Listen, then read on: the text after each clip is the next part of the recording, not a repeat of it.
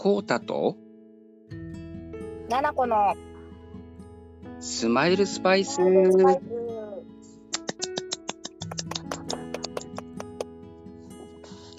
はい、始まりました。えー今回ははいコータと7個のスマイルスパイスです。はい、お願いします。お願いします。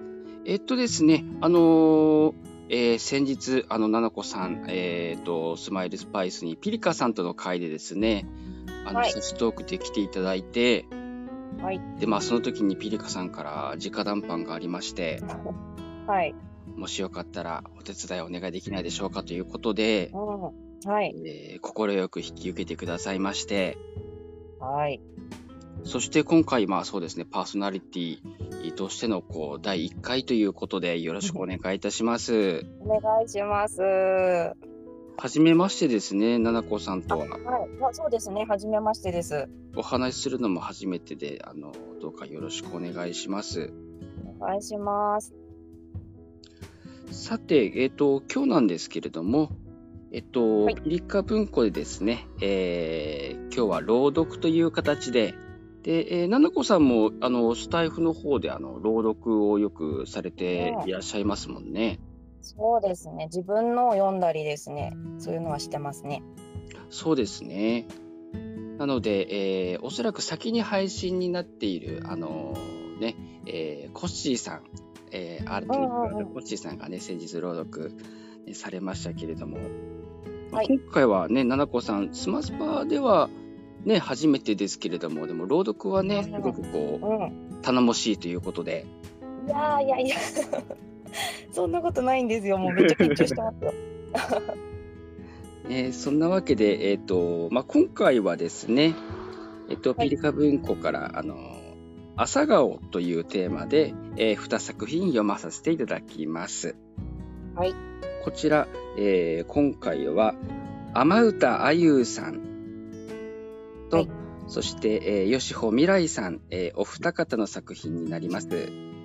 はい、えっと、そうですね、ピリカさんが、えーまあ、えーピリカグランプリで、えーお二人の作品を、まあ、あの読ませてもらって、ぜひ、えーピリカ文庫にお誘いしたいということで、えーお二人にお声掛けさせてもらったということで、うん、どっちも素敵なお話です。そうですね。いやー、うん楽しみですね。はい、それではですね、えっ、と、はいじゃあ最初に、えー、天歌あゆうさんの作品から、えーこちらはななこさんにですね、えー読んでいただきたいと思います。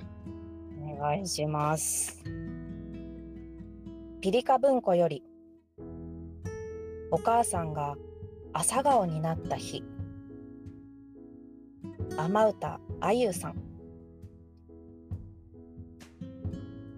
その日お母さんは朝顔になった。5月の連休が明けた頃俊が通う小学校では生活の授業で朝顔の栽培が始まった。種を植えたっぷりのお水をまいて発芽を待つ。俊が母に学校で朝顔の栽培が始まったことを伝えると大の朝顔好きの母は毎日観察日記をつけるといいよ。育つのが楽しみだね。と言ってそれはそれはすごく喜んでいた。翌週茶色い土の中に黄緑色の可愛らしい芽がぴょんと出ているのを見つけた俊は母に言われた通り観察日記を書いて駆け足で家に帰った。そうしたら母はいなくなっていた。翌日学校へ行くと担任の先生が「俊お母さんがいない間寂しいと思うけれどお母さんは必ず帰ってくるから。大丈夫だからな。困ったことがあったらすぐに先生に言いなさい」と言った。先生はお母さんが朝顔になったことを知っているみたいだ。前々から母は朝顔になりたいと言っていたんです。まさか本当に朝顔になれるとは思いませんでしたが俊がそう答えると先生は一瞬ポカンとして「俊本当に大丈夫か?」と聞いた「大丈夫です先生。お構いなく」そう言うと俊はお辞儀をしてその場を立ち去った。後ろで先生が「相変わらず1年生とは思えない敬語だな」とつぶやいたのが聞こえた。俊は母子家庭だったが教師をしているおばがしょっちゅう育児に口出しをしており俊も目上の人に対する敬語やマナーについて厳しく指導されていた。その日から俊の朝顔の観察日記が本格的に始まった。芽が出た翌日には早速双葉が開いていた。朝顔は日に日に葉を増やし広げながらつるをぐんぐん伸ばしていく。毎日目に見えて大きくなっていく朝顔の観察をすることは旬にとって楽しみであり癒しだった。ただ鶴が伸び始めた頃には俊はクラスで孤立していた。休み時間のたびに教室のベランダへ出て朝顔に話しかけている俊に声をかけてくる者は誰もいなかったからだ。先生も朝顔ばかり見ていないでたまにはみんなと遊んだらどうだ？という。けれど俊は自分が遊びほうけている間に母の分身である朝顔が枯れてしまうかもしれないことの方がクラスで孤立するよりも怖かった。実際しょうくんって何考えてるかわからないよねなんか怖いよね変だよねなどと陰で言われていることも知っている。それでも何か嫌がらせをされるということはなかったので、俊は別に構わないと思っていた。ところが最近状況が変わってきた。ある日、いつものように俊が朝顔を眺めていると、後ろからぶっきらぼうに呼びかける声があった。シャン、黒板消すの手伝えよ。同じクラスのレンだ。僕、日直じゃないよ。知ってるよ。俺が日直だからな。ただ朝顔見てるだけなんだから暇だろ手伝えよ。レンの有無を言わさないような物言いに、シュンは、わかった。と言うしかない。蓮は最近、妙に旬に絡んでくる。それも毎回、朝顔の観察を楽しんでいる時に邪魔をしてくるのだ。この間なんか、わざわざ、雑用ある？と、職員室中に聞いて回ってまで、旬に雑用を押し付けてきた。日に日に頻度が増えている気がする。俊が強く断れないのをいいことに、蓮のそのような行動は7月に入っても続いた。種まきからちょうど2ヶ月ほどが経った7月のある日、俊には辛い出来事が起こった。俊が朝登校すると教室のベランダに並ぶクラスのほとんどの朝顔が色とりどりの花を咲かせていた。ところが旬の朝顔は一つとして花が咲いていなかったのだ。毎日お日様がいっぱい当たるように誰よりも一生懸命お世話をしていたのにどうして？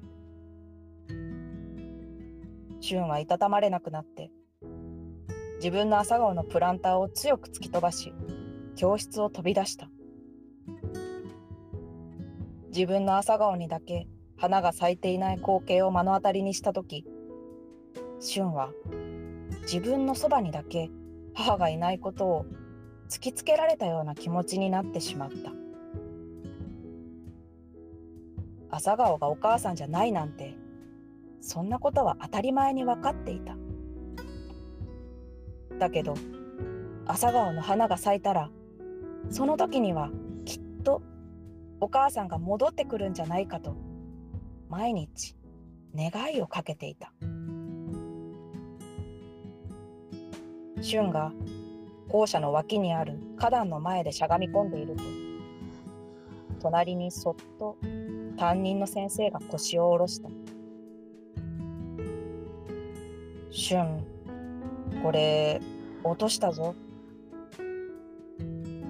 それは俊がポケットに入れて肌身離さず持ち歩いていた母からの手紙だった。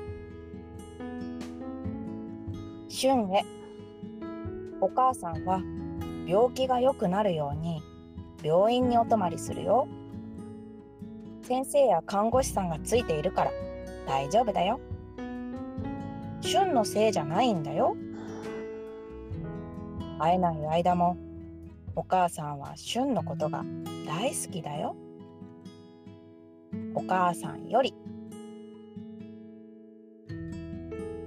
先生、どうしてお母さんは病気になっちゃったの？そうだな。お母さんはもしかしたらたくさんたくさん頑張りすぎちゃったのかもしれないな。俊もしかして朝顔のプランターの場所をいつも移動していたかい？うん。早く花が咲いてほしかったから。少しでも長く太陽が当たるようにしてたそうか朝顔は日光が大好きなんだけどな単日植物って言って一日の日照時間が減ると花を咲かせる性質を持ってるんだ。単日、うん、日照？ちょっと難しいかな。簡単に言うと、朝顔が花を咲かせるには、もちろん日光も必要なんだけど、光の当たらない時間もある程度必要なんだ。ずっと眩しいと疲れちゃうから？そうだね。それと同じで人が元気にいるためには休む時間も必要なんだきっとお母さんもずっと眩しいところで頑張りすぎちゃったから元気になるために今は休む時間が必要なんだよお母さん本当に朝顔みたい俊がそう言うと先生はそうだな。素敵だな。と笑った。あ、朝顔倒してきちゃった。大丈夫かな？ダメになっちゃわないかな？少し転倒したくらいどうってことないさ。根が腐っていなかったら大丈夫。朝顔は強い花だからな。1ヶ月後。俊が夏休み期間中学校から家に持ち帰ってきている朝顔をベランダで眺めながら母が幸せそうな顔で言った「お花いっぱい咲いてるね。うん」あの日俊が学校で転倒させた朝顔は蓮を中心にクラスメートがきれいに戻してくれていた。みんなどうして？と思わず俊が口にすると俊くんのことはよくわからないけど俊くんがこの朝顔を何より大事にしていたのはみんなわかるからとの声で満場一致だったという。お母さんね朝顔が大好きなの。知ってるよ。朝顔になりたいぐらい好きなんでしょ？そうそう。それと何より大切な旬の名前も朝顔にするくらい好きなのよ。僕の名前？そう。旬の名前の漢字は朝顔とも読むのよ。そう言うと母は紙いっぱいに大きく「旬」という字を書いてみせた。ちゃんと周りに支えてもらいながら自分の力で上に上にすくすく伸びていける。そんな子になりますようにって。支えがないとつるがぐちゃぐちゃに絡まって身動きが取れなくなっちゃうもんね。あらよく知ってる。僕はクラスの朝顔博士だからね。ふふんと俊がドヤ顔をしてみせると、母は小指を俊の方へ差し出し、晴れやかな声で言った。お母さんもこれからはちゃんと周りを頼るようにします。俊も自分の小指を差し出し、ぎゅっと握る。じゃあこれでお母さんも朝顔の仲間入りだね。俊は無邪気に笑ってそう言うと、母の腕に自分の両腕を絡ませた。日中の気温の高まりを予感しつつ、まだ気温の上がりきらない朝。ベランダで青と白の大きな朝顔の花が二人を見守っていた。ありがとうございました。ありがとうございました。いやー、緊張しました。ね、ですかね。こうね、しゅんくんのこう、けなげさがね、すごくこうね、うん、胸を打つ作品でしたね。そうですよね。本当に、しゅんくんがいい子すぎて、なんかそんなに無理しなくていいんだよって思っちゃうような子ですよね。そうですね。あのピリカさんからもですね、えー、っと、はい、雨歌あゆさんについてですね、こちらメッセージいただいておりましてですね、はい、あのーはい、まあ、すごくこう、しっかりとした世界観をお持ちの作家さんでですね、まあ、で、今回もその朝顔の生態に関する、あのー、ことをですね、いろいろなことをこう、お調べくださったり、まあ、本当にね、すごくこう、ね、さっき奈々子さんがおっしゃったように、しゅんくんのね、すごく真摯な思いがすごく伝わる作品ですということでメッセージをいただいております。はい、うん、そうですね。本当にそうだと思います。うん。なんかこう、あの、あゆさんが優しい方なんだろうなっていうのがいろんなとこで伝わってきますよね。そうですね。だからこう、ね、しゅんくんだけじゃなくてね、あの、うん、お母さんも先生も、そしてね、蓮くんたちもね。あ、そうですよね。みんなすごくこうね、あの、思いやりがあってね。うんうん。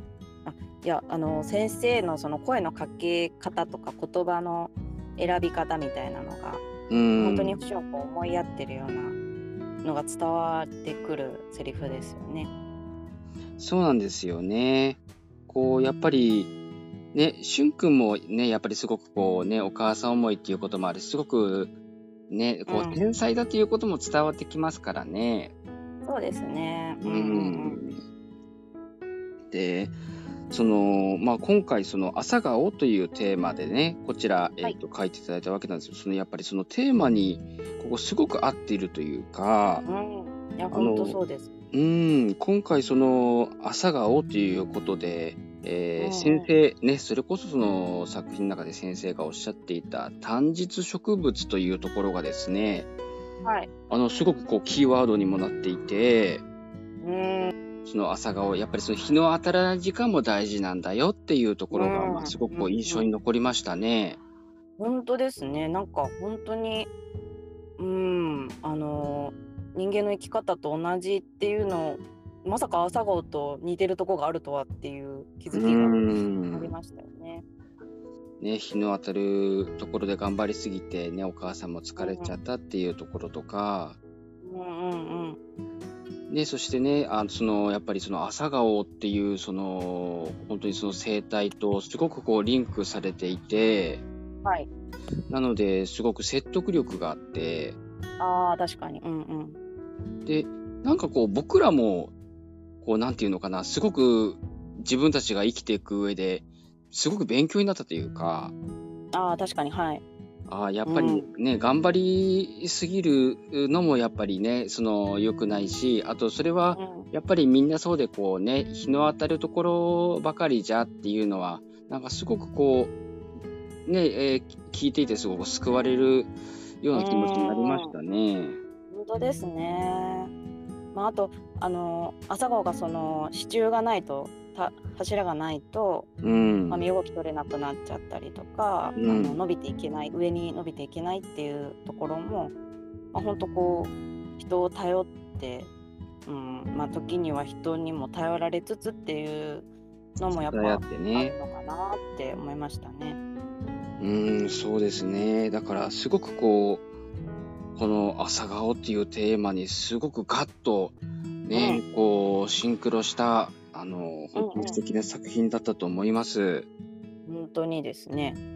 まあ、あのこの後のあの未来さんの作品もこちらのあゆさんの作品もそうなんですけどはい。なんかこうこの作品のテーマって何だと思いますかって聞かれたらどちらも朝顔って 出ると思うんですよねっていうぐらいあの本当にどちらもテーマにテーマが深く関わっている作品だなっていうのは読んでて思いましたね。まさにそうで、本当に朝顔だからこそ描ける。でね、あそう他ですそう、うん他の花じゃなくて朝顔じゃなきゃいけない理由っていうのがすごくあるんですよね。本当ですね。うん。うん。そうですね。というわけで、えー今回ですね、えっ、と、天歌あゆうさんの作品を、えー、ななこさんに読んでいただきました。どうもありがとうございました。はい、ありがとうございました。さて、続きましては、えー、吉穂未来さんの作品をですね、はいえー私が読ませていただきます。お願いします。はい。えー、では始めたいと思います。はい。ピリカ文庫より、朝顔さん、吉穂未来さん。ずらりと並んだ植木鉢に、じょうろで水をかけた。使い込んだ青いプラスチックのじょうろの腹に、油性ペンで大きく書かれた園芸クラブという文字は消えかけている。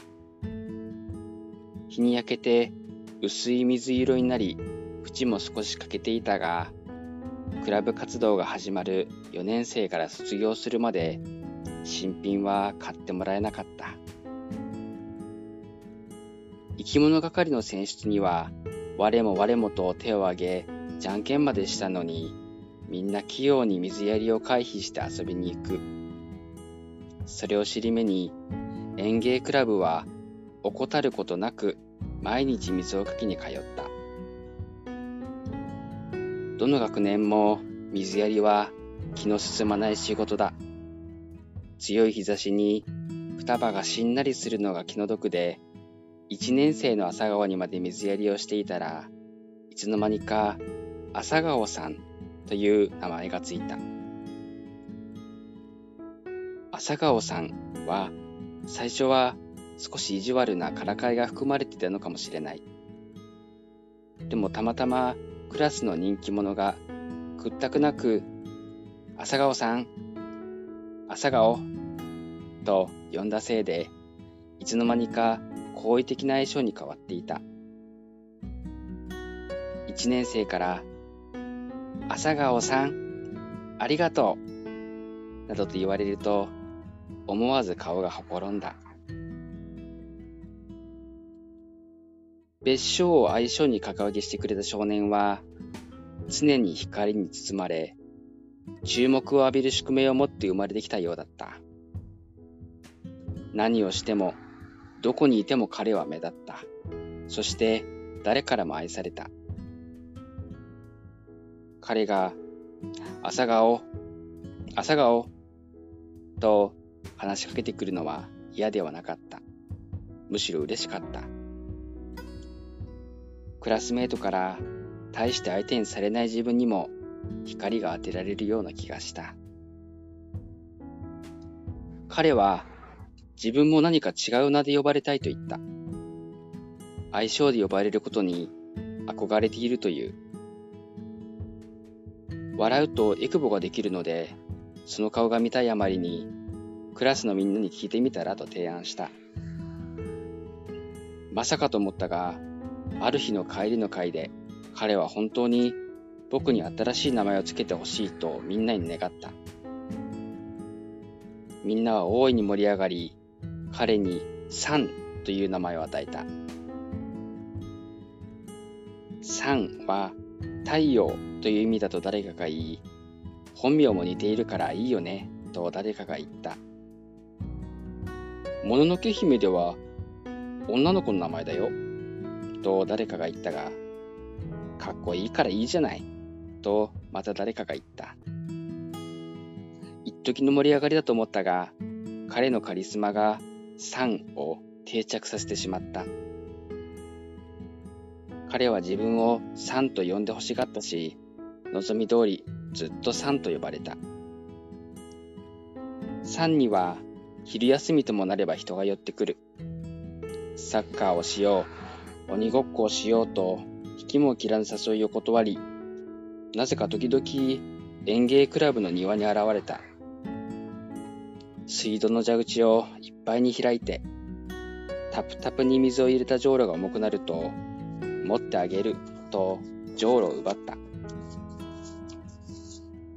いいよいいよと奪い返そうとしたら、手が触れた。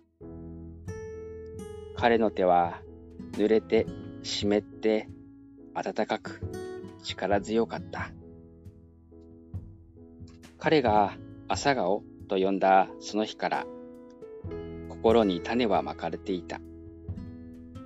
それでもその時感じた淡い気持ちを受け入れることは難しかった。だから封印した。気づかぬふりをした。それは難しいことではなかったが、すごく粘着した。大事なノートに貼ったシールをいつでも剥がせると剥がさずにいたら、もう二度と取れなくなったようなものだった。中学を受験して、サンは私立に行った。道は分かれた。彼は容姿に優れ、親切で、運動も勉強もできたから、隣にはいつも誰かがいた。相手はしょっちゅう変わったが、女子と仲良く登下校する様子はよく見かけた。大学で再会した時も、彼は当然のように綺麗な女性を同伴していた。うわ、朝顔だよね。と、彼は懐かしそうに微笑んでいった。昔と同じようにエクボがあった。さんか。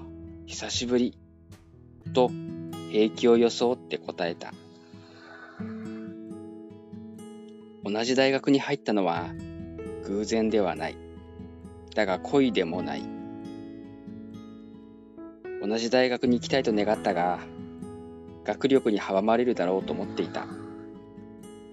同じ大学、同じキャンパスとした時は狂気した。しかし、探しに行くような真似はさすがにできず、偶然会うことを妄想し、遠くから見かけることを絶望した。彼から声をかけてくるとは思いもしなかった。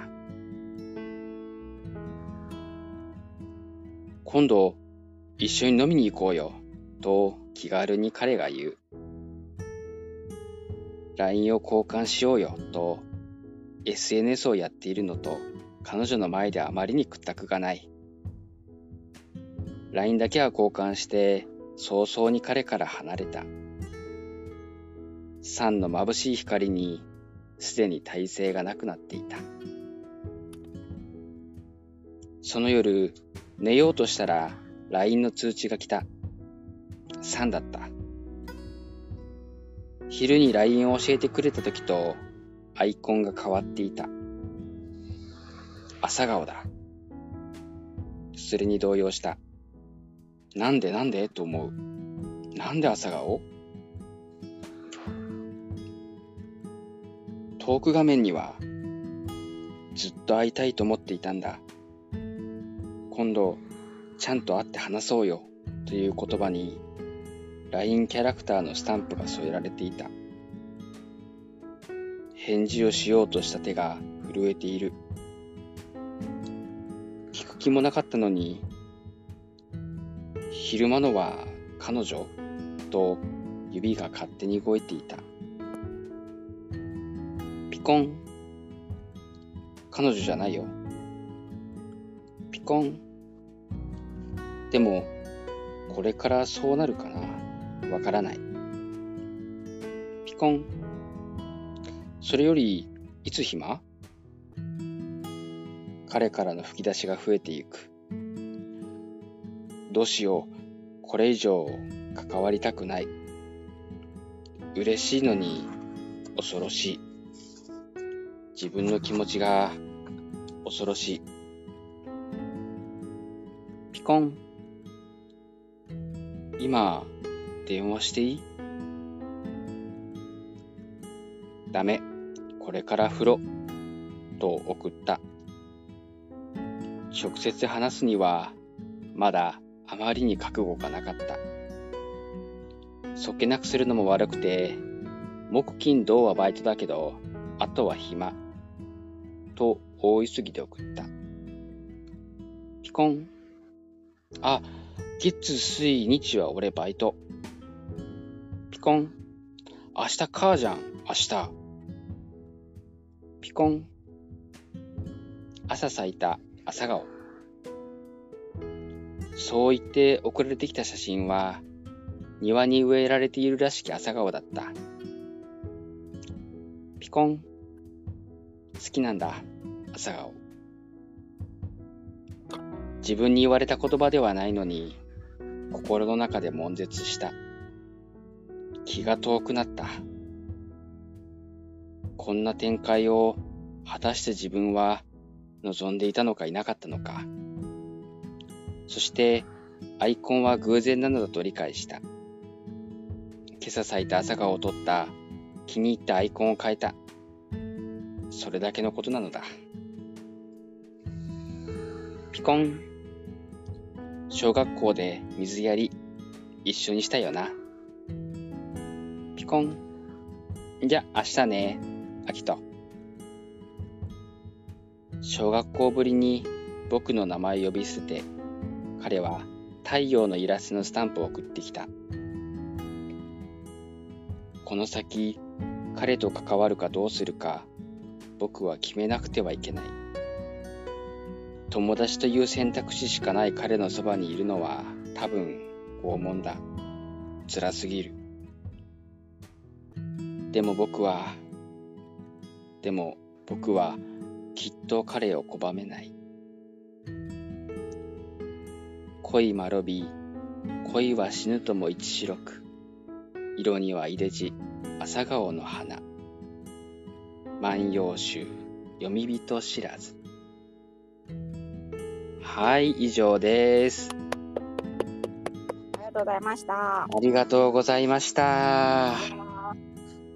すごいですよね、この作品。そうですね。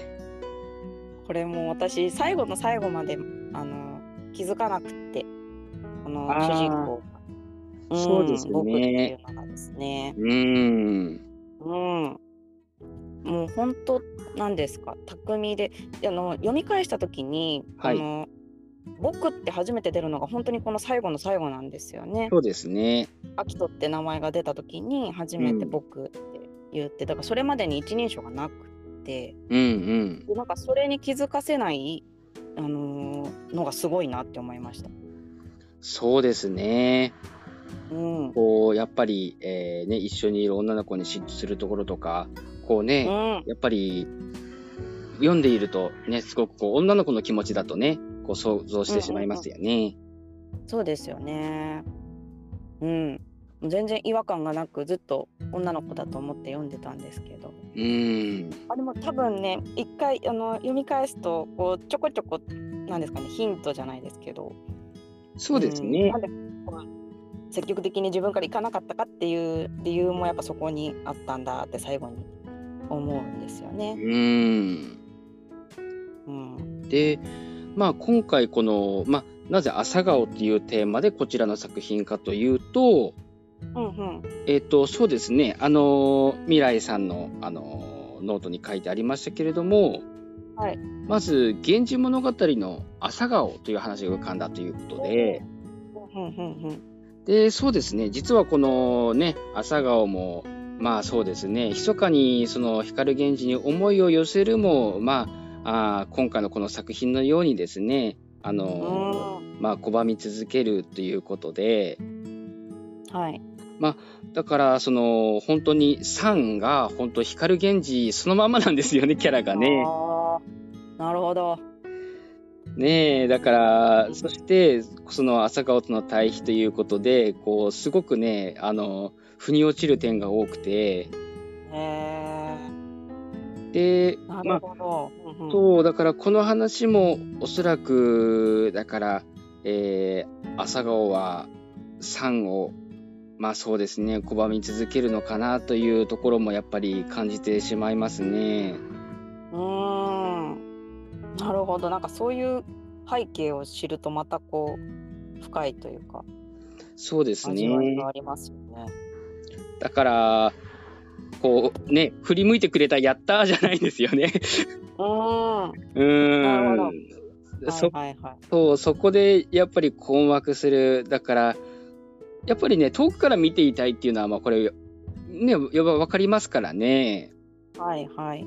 やっぱりその3っていうのは、まあここにも書かれているように、本当に何でもできて、こう優しいし、すごくこう魅力的で、ね、こう、えーこう光を、が当たる存在なので。だからこそこう3っていうのもすごくぴったりなね、あの相性だなと思いますけれども。本当ですよね。でまたこのあのアイコンを朝顔にするとかっていうところも本当に思わせぶりじゃないですけど。思わせぶりなんですよ。うーん。ちょっと露骨すぎるんじゃないかと僕は個人的に思ってしまうぐらいね、なるほど。そなんか好きなんの、だ朝顔ってもうね もう切ないくなりますよね。そうそうそう、ちょっとね、すまあそれも3の魅力ではあるのかもしれないですけどね、うんうんうんこうんう、ガッといいっちゃうところとかがね。そうですね。うんうんただやっぱりね、いくら3のことを好きとはいえ、距離感っていうのがやっぱり、うん、難しいですよね。急に詰められるとね。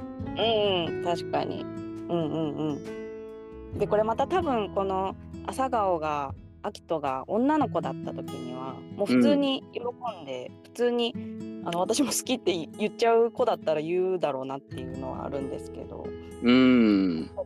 うーんねちょっとあの壁がある関係性ではあるので壁があるというかうーんそうでですねすね。男の子っていうのがあるので、まあ、そこの心のね動きというかうんそうですね。で、あとやっぱりこう、女の子と一緒にいるのも見てますしね。あそうですよねうんうんだから嬉しいけどどうしたらいいのかわかんないっていうのは、朝顔の気持ちになってみるとすごくね、よくわかりますよね。ちょっとにね。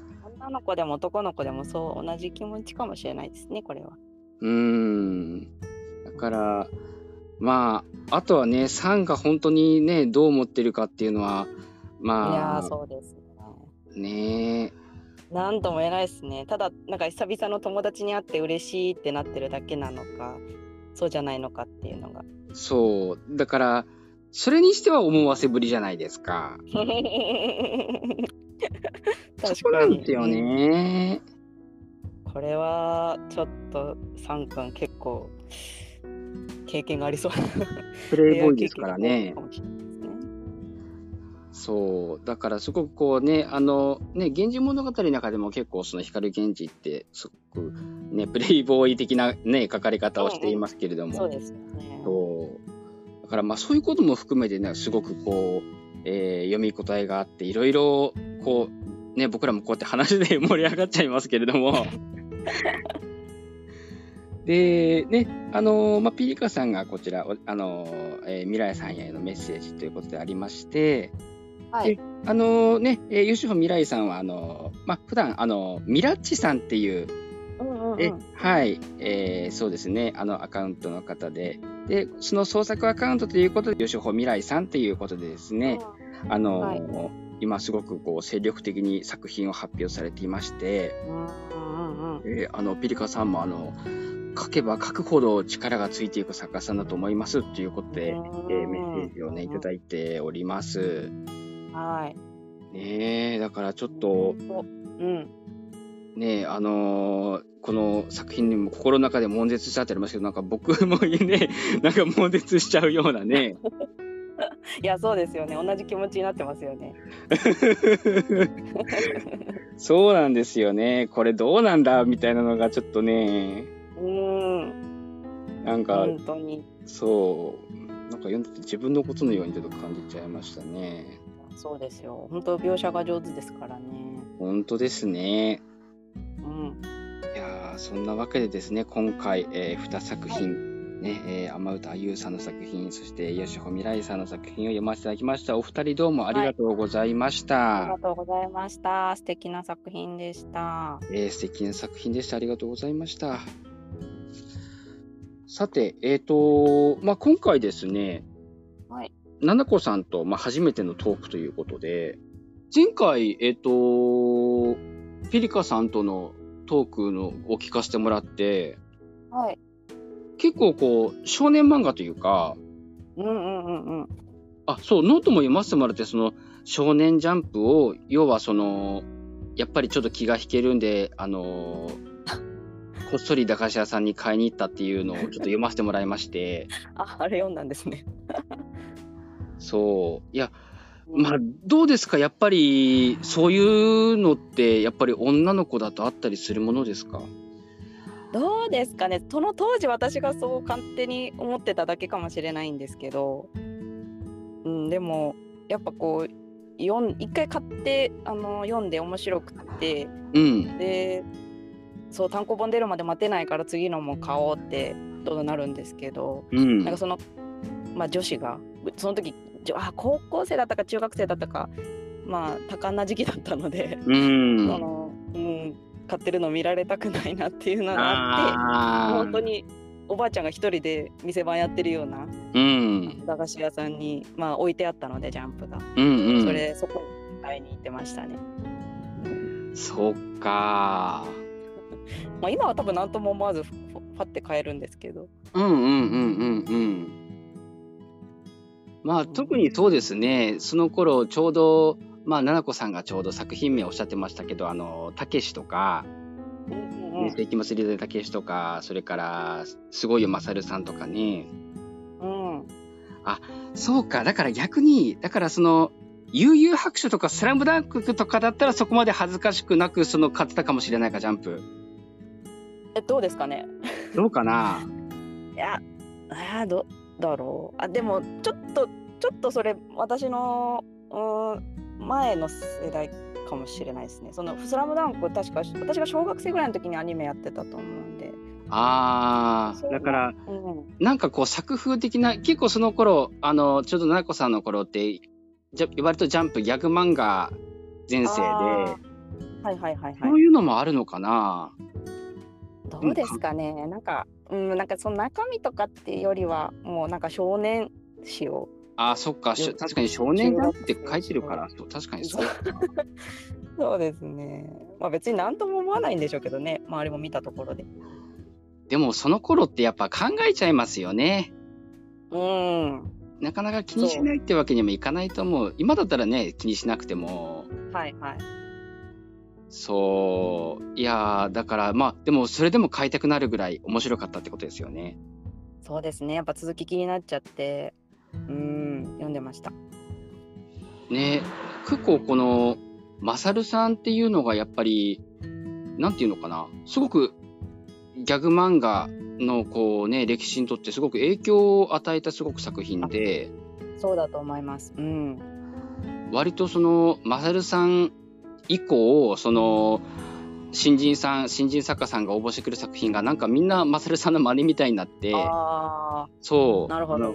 真似するのもほどほどになんていうのもね言われたっていうぐらい本当にあ、の作品が影響を与えたっていうのはすごい大きくーてすごいですね。いや確かになんか本当衝撃ですもんね。なんかあのセリフとかそのマサルさんのはちゃめちゃなこの不条理っていうそううそうそうそうそう。うん。でその不条理なところにねこうみんながこう突っ込んでいくあの心の中での突っ込みとか、うん。うんうんうんああいう手法っていうのをその生み出したのがマサルさんだったんですよね。なるほど。そっかそれまでなかったんですかね。もうツッコミというよりはもう本当にはちゃめちゃやる作品はありましたけれどもああいうツッコミっていうのがなくてああそツッコミの面白さってやっぱあるじゃないですか。そうですね。ねえだからえー 本当にあのー本当にさなこさんがおっしゃった不条理っていうのそのまんまで本当に不条理なんですけどいやそうなんですよね。意味わかんないんだけど面白いっていう。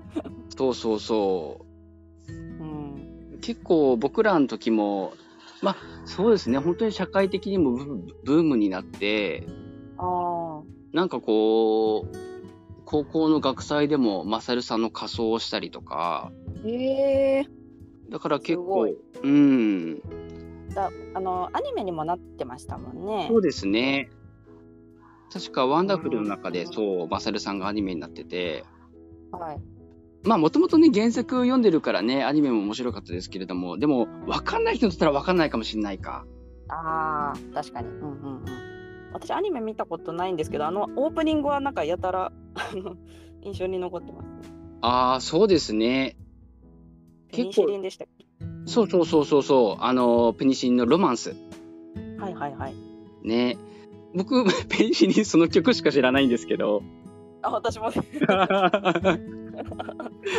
なんかすごくこうねあのもうマサルさんといえばもうペニシリンっていう感じでなんかすごくリンクされてきちゃいますねなんかでもあの作品にこの歌合わせるのすげえなって思いますけどね。そうなんか合わないようで合うような。そうなんか一見合わないんですけど全然その要は作品と関係ないしねうんうんうんうん。だけどなんかこうそのアバンギャルドな感じが合っちゃうというのかそれがあロマンスが合わせてるのかマサルさんが合わせるのかでも なんだろうな何でもいいわけでもないですしねあ確かに。うん。うんうんうん。でもなんかあの曲ってすごくマサルさんと合ってる気がしますよね確かに。なんかあのあからさまに狙ったこうコピーコミックバンドみたいな、変な歌詞とか入れてとかだとなんかやりすぎな感じはあるかもしれないですけど。もそう思いっきりうんうん。普通にやってる普通にっていうか、うん、真剣 愛に気づいてくださいって言ってる歌をあれに合わせるっていうのが。そうなんですよね。だからもっとねこう本当ゴリゴリのタイアップでね狙った歌詞で狙った曲でっていううんうん。ことではないですもんね。そうですよね。うん。うん、あの私がジャンプ買ってた時に、その時はマサルさん連載中じゃなくてあのあのピューと吹くジャガーが連載しててそれを楽しみに見てたんですよね。そうなんだあななこさんじゃあそうなんですマサルさんを買いにジャンプ買ってたわけじゃなくてもうその時はジャガーですか？そうなんです。でジャガーさんを全巻集めてであの同じ作家さんの、えっと、作品を他に見たいなと思ってあの、まあ、マサルさんちょっとうん見た聞いたことはあったんですけどそれであ漫画読んでって感じだったんですよ。あそっちあジャガーからマサルさんなんだそうなんですよ。じゃあやっぱ結構世代違うんだ どどうですかね？私コウタさんいおいくつか知らないですけど。あそっか僕今42かな？よそそんぐらいなんだからそうなんですね。でちょっと、うん、下ですね。そうか。あ、だからさっきスラムダンクとか悠々白書の話した時に、そのマサルさんよりは前の世代っていうふうに話をしましたけど、マサルさんもリアルタイムじゃないのか。あ、そうなんですよ。ああ、びっくりした。そうなんだ。はいやい。そうー、ですね。そうか。あ、じゃあすごい。じゃあお若い、お若くて、そしてそれでマサルさん、お後から。うんうんうん。そうか。いやそうで、すね。だから僕ね、さっき言ったように、要は高校時代がマサルさんの全盛期で、ああ、はいはいはい。で、だから、そのなんだろう、僕が好きだったって言うんじゃなくて、もうもうみんなの中で人気あったんですよ、本当にね。ああ、もうもうすでに有名になってて。そうそうそうそうそう。んんんで、昔、まあ昔話っていうか、高校の時なんですけど、うんはい。なんか休み時間かなんかだったかな、放課後だったかな。で、なんかクラスの女の子が、まあちょっとその、うーん、まあやっぱりアニメとか漫画とか好きで、うんで、なんか友達になんか問題を出してたんですよ。はいはいはい。で、黒板に、あのーなんだっけな、なんか服を脱ぐ絵を描いて、で、それにバッテン描いて、そしてうんその後に矢印取って、で、うんうんえっ、と、コーヒーの絵を描いて、そこにもまたバッテンしてっていうことで、はい。で、なんかこのことわざなんでしょうみたいな、いう問題をなんか友達に出してたんです。はいはいはいはいはいはい。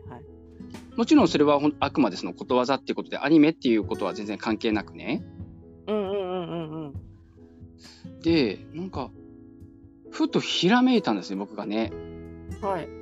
それ見て。で、ちょっと横へ入れちゃった形になったんですけど、うんうん。で、あーって、分かったって言ったら、ああ、じゃあ、コダ君って当て、当てられて、うんうん。で、服脱がざる者、コーヒー飲むべからずって答えたら正解だったんですよ。そう。なるほど。それありましたね、そういうの。そう、それでなんか、それでやっとみんながわマサルさんって分かって、あそう、だからこれはマサルさんの問題ですって出したんじゃなくて、そう、あ。ああ、はいはい、はい。ことわざですって出したから、みんな多分ことわざを考えてたんだと思うんですけど、僕はその時読んたまたま、なんかジャンプを読んでなんか引っかかってたんですよね、その言葉がね。ああ。はいはい。その服脱がざる者、コーヒー飲むべからずが。なんかそういう思い出が、なんかすごく蘇って、えーなんか、そう、この間ピリカさんとナナコさんの、えーね、話を聞いて、すごくいろんなこと思い出しちゃいましたね。そうなんですね。そうでもその子もうんうん答え当ててもらって嬉しかったんじゃないですかね。そうですね。あれね、あのまんまだったら誰も当たんなかったんじゃないかな。うーん。わかんないですもんね。そうそうそう、なんだろうって知ってることわざから考えちゃいますから。ねそうそうそうそう。しかもそのマサルさんの中でもそんなこうなんだ そんなメインの話の中のあれでもなかったようなそう。なんかちょこっと出てきただけの話なのに、ですよね。なんかね、頭にパーンと浮かんだんですよ、その時。ひらめいたというか。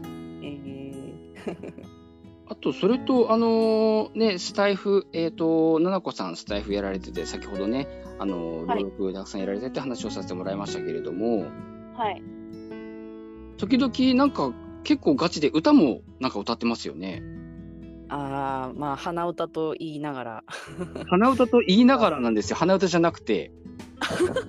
全然ふんふんとかじゃないですもんね。ガチで歌ってますからね。そうそうそうそう。で、そのガチ歌の中で結構、あの、愛子さんのはい作品で、あの、ま、僕が聞かせてもらったのは、セプテンバーと、それからすべての夜かな。うん。で、あの大好きなんですよね。うん。そう、僕気になったのはその選曲なんですけど、あはい。愛子さんの中でもそのシングル曲じゃなくて、あアルバムの中の曲からあ。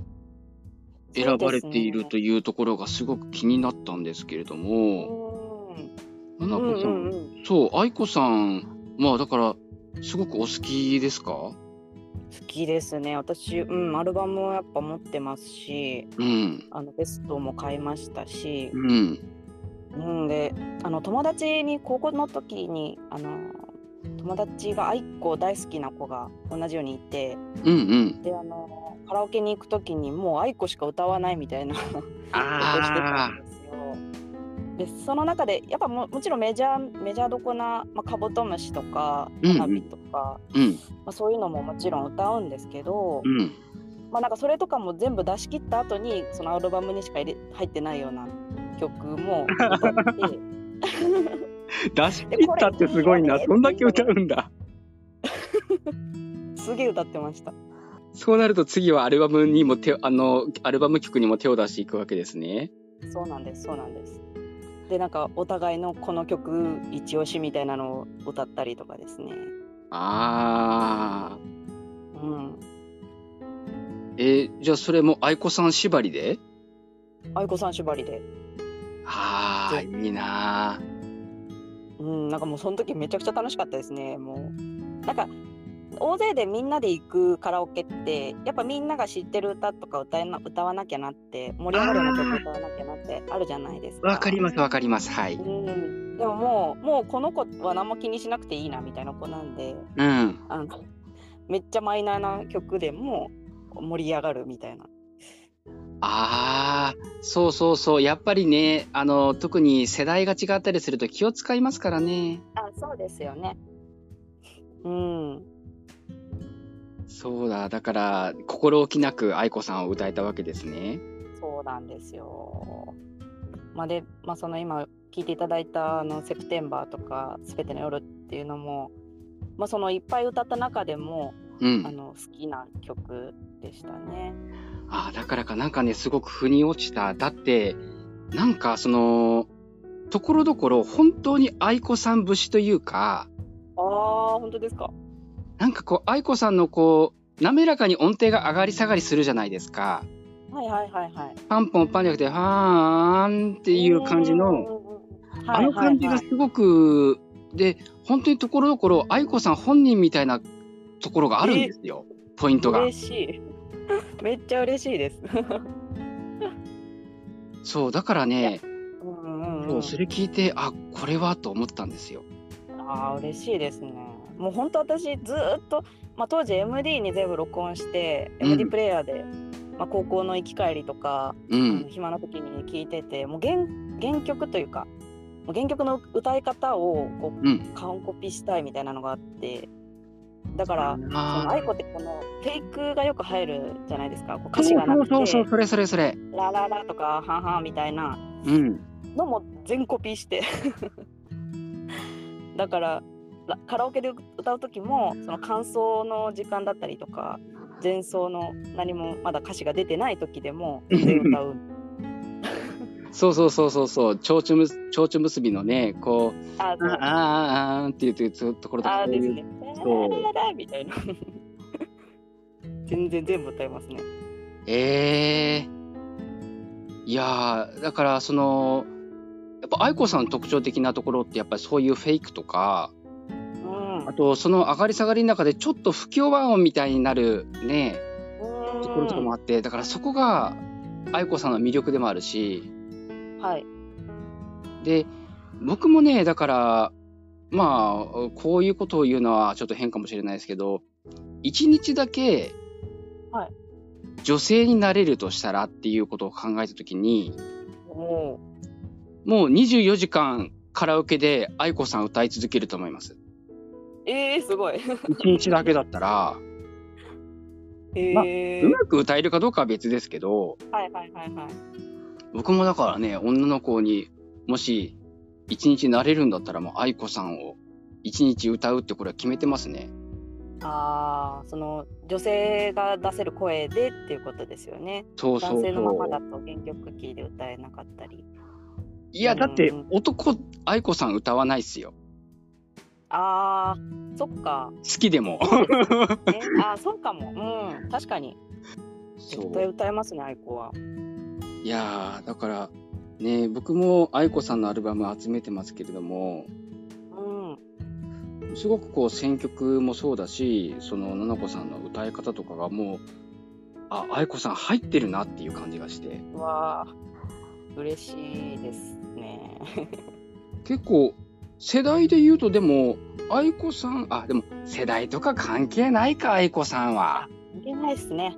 確かにもう全然です。今もね、全然バンバン新曲出してるし、まあ、ねそこから若い子が入って昔の曲も聴いたりももちろんするでしょうからね。だってセプテンバーとかもう20年以上前だけど全然古くないですもんね。いや、そうなんですよ。そうなんですよね。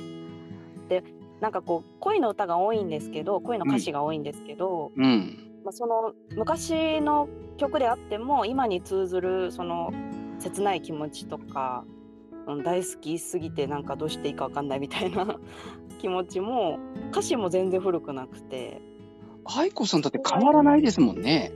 変わんないですねまだか全然この間なんかなんかでテレビ出た時も可愛いなって思いましたもんね。ねあのーだから歌歌ってることもそうだしうん、ビジュアルも含めてですけど変わんないですよね。変わんないですね声もね。うん。うんそうかだからそっか世代とか言ったけど世世代なんてなかったね。そうだそうだ。愛子愛子はもう愛子ですもんね。そうだそうだそうだ。うん、えっとなんか随分長く話してしまいましたね。あ 盛り上がっちゃいましたね。盛り上がっちゃいました。いやー、そうか、そうか、そうか。ね。ま、また今度、そのね、えっ、と、カフェペンギンにね、お越しくださればね、あの、今度、はい。マーマレードさんとね、いろいろお話うんうん。できればと思いますし、うん。ぜひぜひ。あと、まあ、一応そのカフェペンギンのそのコーナーで、あの、はい。プレイリストコーナーっていうのを作ってるんですけれどうんうんも、ななこさんプレイリストということで、うん。おだから、まあ、今回いろいろ話させてもらったんで、愛子さんは入ってないんですけれども、あ、そうなんですね。はい。入ってるかと思った。ね、ここだけ話して入ってるかと思いますよね。あ、入ってないんだと。そうそうえ、逆に気になるな。何があるんだろね、ちょっとね、僕の方で、ちょっとこの曲いいなっていうのをちょっと3曲選ばせてもらったんで、そちらの方もですね、また、あの、楽しみにしてもらえたらう。はい。嬉しいです。ありがとうございます。はい。えーそんなわけでですね、えーはい今日はピリカ文庫から朝顔というテーマで、えーはいあ天歌あゆうさんとそして吉穂未来さんの作品を読ませてもらいました。はい。はい。えっ、と、ななこさん、えー今日どうでしたか？いやーもう本当緊張しまくってて 始まる前まで？あ、そうそうですよ。よ読んでる時もドキドキしてたんですけど、うんもう途中からまあなんか、うん、作品に入り込めてからはうんう。うんん、だいぶリラックスして読めたかな。で、自分の回が終わってからはもう本当ほっとしちゃって、太田さんの朗読もしっかり聞けたなと思います。そうですね。作品もね、すごくこう読んでいて心が温まる作品でよかったですね。本当ですね、本当に。うん。いろんな人に読んでもらいたいですね、どちらも。ね。えそんなわけでですね、えー今日は、えーコータと七個のスマイルスパイスということでお届けさせていただきました。ありがとうございましありたがと。うございました。はい。えーそれでは、えー毎週土曜はスマスパの日ということで、また次回お耳にかかります。さようなら。さよなら。はい、ありがとうございましたありがとう。ございました。